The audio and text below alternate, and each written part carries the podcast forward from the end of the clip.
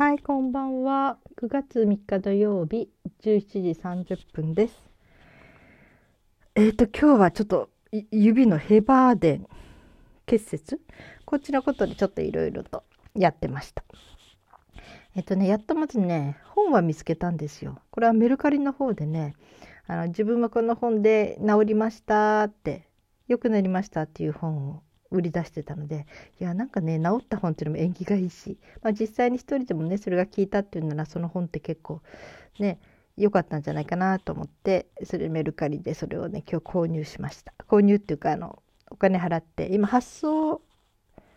されたから明日か明後日明後日かそれぐらいには着くのかな。うん。まあね。そしてねだけどそれまで何もできないのはあれだからあの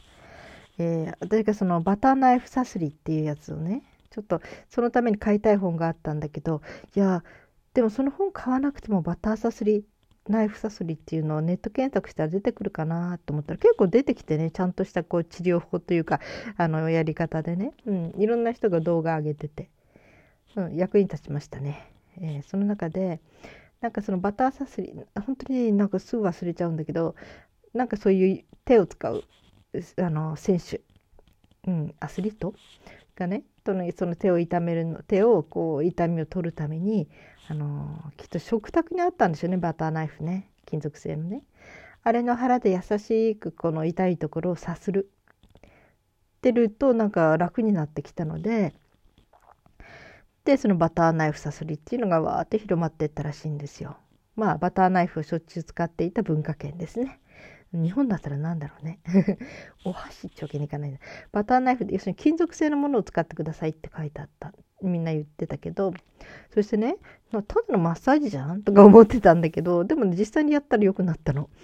少しね。それで調べてみたら、あの、ま、バターナイフで優しくね、こう、なぞるというかさすっていると、えー、筋膜が剥がれていくんですって。でね、この痛みが出るのは筋膜が癒着するせいらしいんですよ。でそれをこの優しくバターナイフのようなああいうものでこう背の方でね尖ってない尖ってナイフは使使わないんだけどそれで優しくさすって30回ぐらいあの指の方から肩の方までさすっていくスーって。そうすると痛みが取れる人が割と多いっていうことでね。うん。でそのバターナイフじゃなくてもスプーンの背中でもいいんですよって言ってなんかね小さなスプーンをの後ろの背中の塔ねあそこであのやるっていうのが動画にあって、うん、それでやったらなんかねあのすごい気持ちも安らぐっていうか柔らかい刺激が来てねなんか安らぐとこうあくびが出るんだけどリラックスしてね、うん、それでああこれいいかもしれないと思って。とにかくそのね、えー、平和連結節の本、えー、が来るまではこれでしのごうと思ってやってますね。はい。なんかね今日気ぜわしかったですね。気持ちが。なんか痛くならないうちにいろんなことやらなきゃって思っちゃってるのか、うん、なんかねもうすごく気ぜわしかった。うん。で昨日一日ねあのメモライズっていう方で私いつも9カ国8カ国語かもう一つの方では違うやつでやってたんだけどどうもスマートフォンのアプリっていうのは全部操作その質問に答えたりするのもね全部指を動かさなきゃならないんですよ。それっていうのは私の場合良くないことでそれで割とスマートフォンいじる人にはその病気になる人が多いっていうんだけどねいやーこれ1個ずつ答えるために押さなきゃなんないからいやスマートフォンのアプリは私もう無理かなとか思ってでどうしようとか実際1年分のお金払ってんですよ。まあそんな高くないけど年間だけどね。で11月が更新だから今1回だって2年目に入ってるのかな。うん。それで、えっ、と、まあ、あと残り10月と9月そうね、2ヶ月か。そしたら娘にぼやいたらね、あ、でもお母さん、えー、今からね、例えば10 11ヶ月残ってるとか言ったらもうすごくね、もったいないって感じするけど、あと2ヶ月しかなかったんなら1回ってよかったねみたいなこと言われて、あ、そういう考えもあるかと思って、うん。そっかもうね12ヶ月のうち10ヶ月分は勉強したんだから元取れたかなみたいなそんな感じでだからなんとかこの指を動かさないでできる勉強方と思ってとにかく耳耳じゃないとか耳で聞くことじゃないとか言われてまあアルファベットとか本当いろいろ書きたいのねヒンディーにしてもあの書いて覚えないとヒンディー語ね、うん、2年経ってねそんな全然進んでないですからね。初めの1年はほとんどもうあれだったし2年目あの時はフランス語しかしてなかったかな。で2年目に入ってちょっと今年に入ってちょっとね全種類やりだしたんだけど全然本当に真剣にやると疲れちゃうからね。どれも5分ずつくらいのものをやってたから、うん、ただまあヒンディー語とか韓国語とかアラビア語は前に何年か前に、えー、いろいろと覚えてあの書いてた時期があったからね。それでも忘れたりちょっとしてるところがあるので、まあ、とにかくもう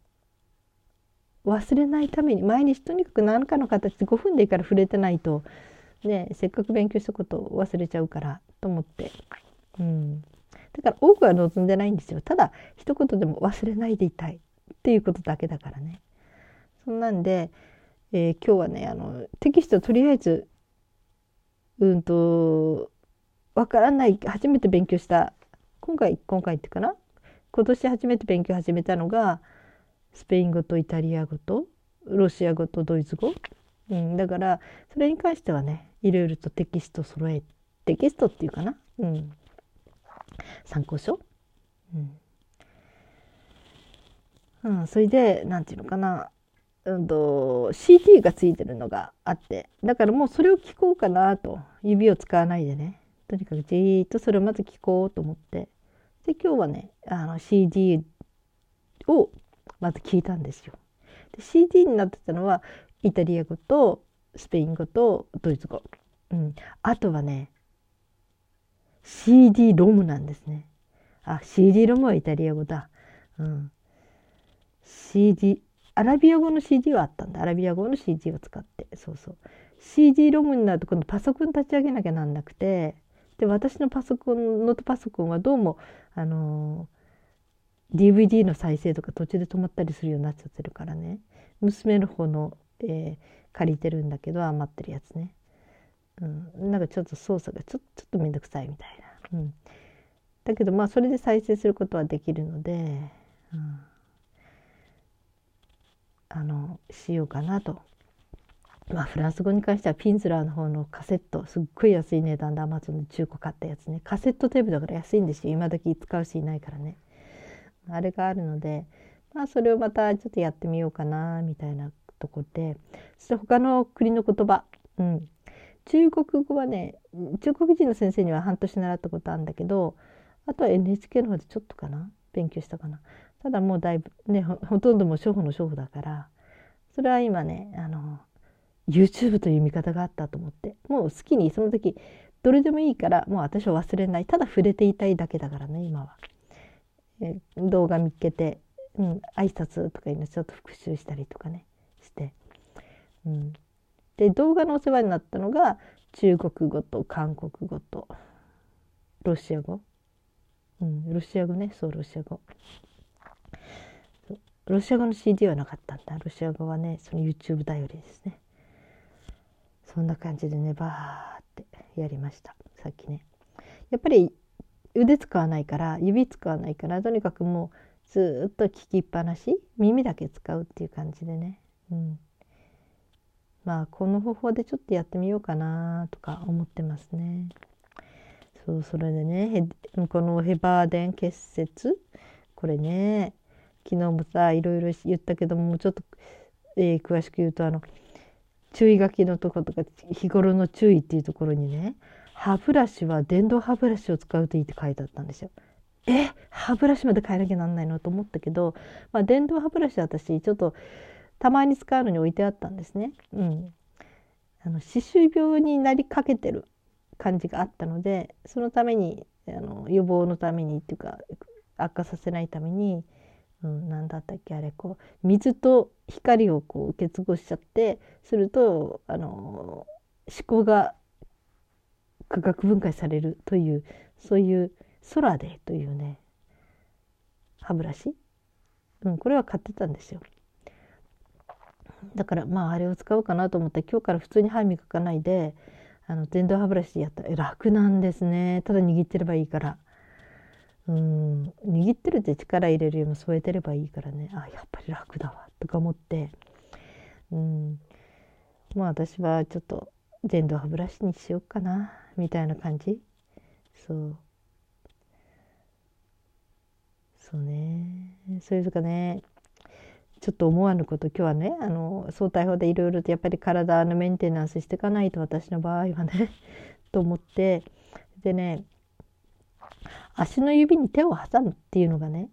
あの反対側からいつもあの足の裏と手のひらがくっつくような挟み方をしてたんですね握手。わかりますか？あの足の指の間に指をそれぞれ挟んでいくっていう感じなんだけどね。それはね違うのが載ってたんですよ。あの足の甲から指を入れていく。そしたらね結構締め付けるんですね指がギューって。本当は足が痛くなるのが本当なんだけど足の方はもう私慣れてるから菊池体操っていうのはその足の指の間に入れるっていうのをやってたのでね、うん、なんかこれやってやり慣れてない人はね指入れただけでけあの皮膚が裂けてくる人がいるんですって それぐらいこの足の指と指の間に手の指を入れるっていうのは結構きついらしいですね慣れてない人はね。うんで私はそういうことはないんだけど足は平気なんだけど指がぎゅうぎゅうに締め付けられたんですよなかなか開きが悪いというかあの狭いとこに入っていくから。でやってる途中に「あこれまずい」って私の指にはいけなかったんだ。刺激をただでさえ刺激を与えちゃいけないっていうのにこんなぎゅうぎゅう絞られたらダメだわ。と思って慌ててやめたんだけどいやその後遺症なのかな。今日初めてヘバーデン結節の中で痛み軽い痛みとあとそれをや出た時にバターナイフさするをやってそれから少しいろいろまたなんかやっぱりね主婦っていうかなんかいろいろやることありますよね。やってるうちに夕方になってね人差し指の体重関節がチクチクチクチクチク痛み出してあれ初めての痛みだわと思って。でまたそのバターナイフさすりで少し収めていましたね。うんそれからこの本当にえー、そんなことまで注意しなきゃいけないの？っていうことがいろいろ出てましたね。その冷たいものに触れない？ってことは私冷凍食品出して解凍したりとかしてますよね。あれも相当な刺激になるんでしょうね。もう今度から軍手。軍手じゃないゴム手袋か。なんか用意してこう冷たいものには素手で触らないってことも気をつけないとね。いや痛み出てくるんならねって思いましたね。うん。あと本当に力を入れちゃダメ指に。だからこう開きにくい蓋を開ける。ペットボトルあたりならまだできるけどそれもやるのって書いてましたね、うん、そういうやるんならこのなんかこうゴムの当ててゴム地のものでね滑らないやつとかオープンなんだからいらんみたいなんで開けるとかね補助で、うん、だから娘にそれをちょっと開けてもらったり、うん、そう。ねなぜお箸お箸握れなくなったらどうしようとか思うんだけど。いやこうこういやいやこれはねうん。ありえない未来じゃなくてありえる未来なんだなとか思ってね。いやこれちゃんとしっかりやらないとダメだなって。であの歯ブラシにしてもなんか要するに指を使わないようなことになってるとますます動かなくなるんじゃないかっていう心配もあったみたいでね。うん、娘が言うんだけど。それはあのもう要するに関節にこう骨のトゲ竜骨竜ってものがこう出てきて。でそれが擦れてくるわけだからさあ筋肉をねもう訓練鍛えないとあのー、衰えていくっ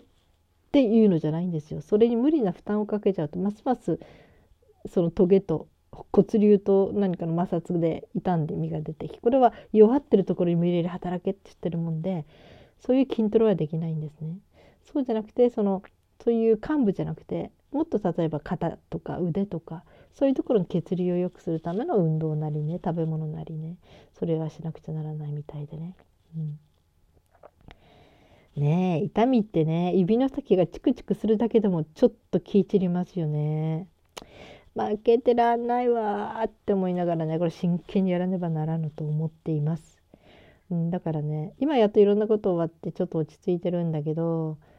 いややっぱり気持ちのどっかで焦ってる。うん、いやいろんなことやっちゃわないとできなくなっちゃう。いつかみたいなね。うん。なんか変な焦りがあるのかな。うん。ねその痛くならないように。痛くなってもすぐ自分で治せるように今一生懸命ね。あの本とかそれからいろんなもの見ながら体を治そうとしてるのにね。信じなきゃね。自分の力をね、うん。うん、でもやっぱり心の中で半分ぐらいはすごく不安なのかな。なんか私かわいそうみたいな感じになっちゃってね。いやかわいそうってしゃあないよね。いろんなとにかく、うん、それぞれね。起こってきたことはもうしょうがないから、うん、それに対してあとはどう対処していくか、うん、